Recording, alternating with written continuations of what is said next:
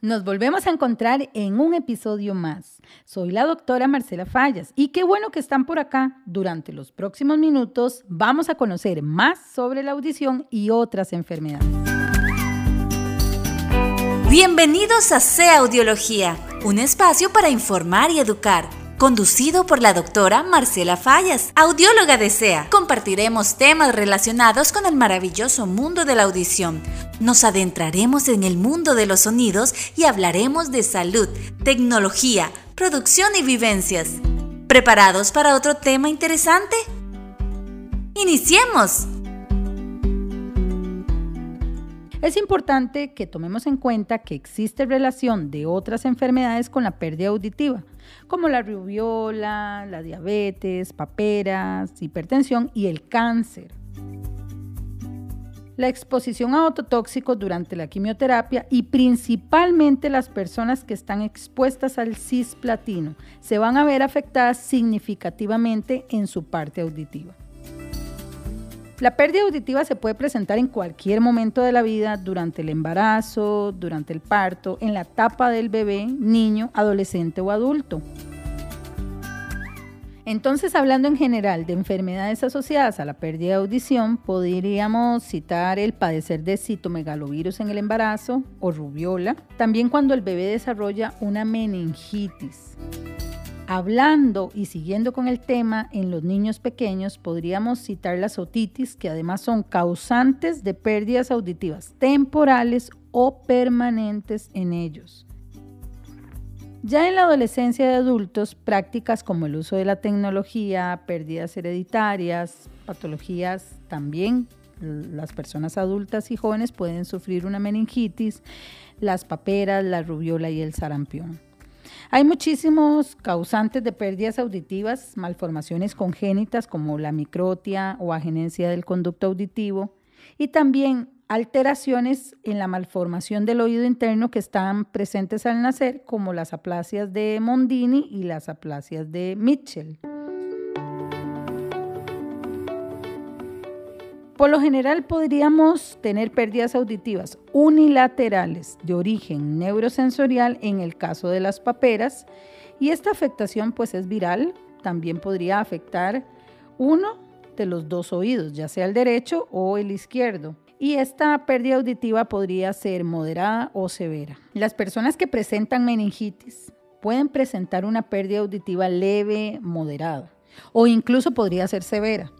Eso sí, los niños que no se les trate las infecciones de oído pueden perder su audición por ser una patología crónica no tratada a tiempo, generando pérdidas conductivas al inicio y luego van a ir dañando otras estructuras del oído interno, convirtiéndose ya en una pérdida mixta porque va a haber afectación de ambas estructuras.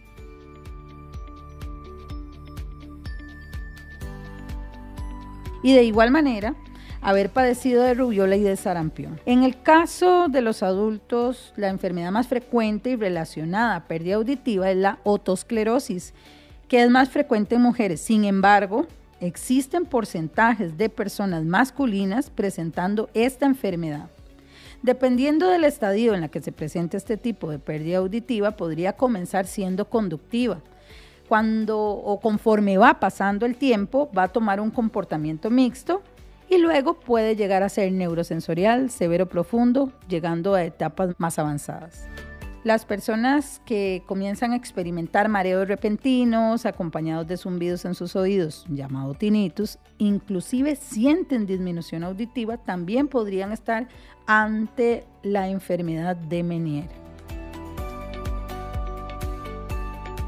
Es importante que usted indague cómo fue el embarazo de su madre o si usted es madre, recuerde velar por la salud auditiva del pequeño en casa.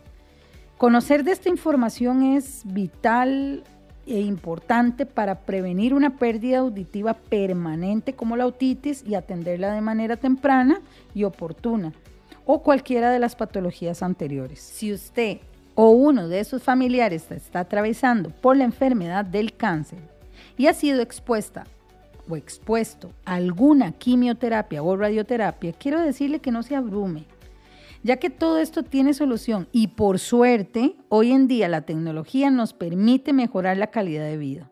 Lo importante aquí es que usted se sienta bien, se sienta seguro y no pierda la esperanza. Usted puede continuar con su vida cotidiana y así su audición nunca se va a ver afectada. Acérquese a una de nuestras clínicas porque me encantaría poder conocerle, mostrarle la forma en la que yo puedo ayudarle y apoyarle. Si usted ha sufrido algún problema auditivo también y siente que ha disminuido su audición, le invito a realizarse una valoración auditiva completa, detallada. Si ha sufrido alguna patología de las que anteriormente mencioné y que son apenas pinceladas de algunas patologías y enfermedades que pueden estar asociadas a la pérdida de audición. Considere que también hay factores de riesgo asociados para padecer una pérdida auditiva. Entonces le voy a brindar unos mínimos consejos. Evite el ruido, el tabaco, el alcohol, contrólese su presión arterial y realícese una audiometría una vez al año. Somos Audiología Síganos escuchando en nuestro próximo podcast. Recuerde siempre, lo que no se oye, no se imagina.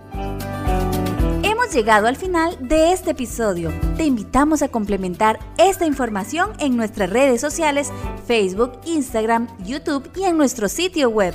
Nos puedes encontrar como sea Audiología. Gracias por escucharnos. Nos encontraremos en una próxima entrega.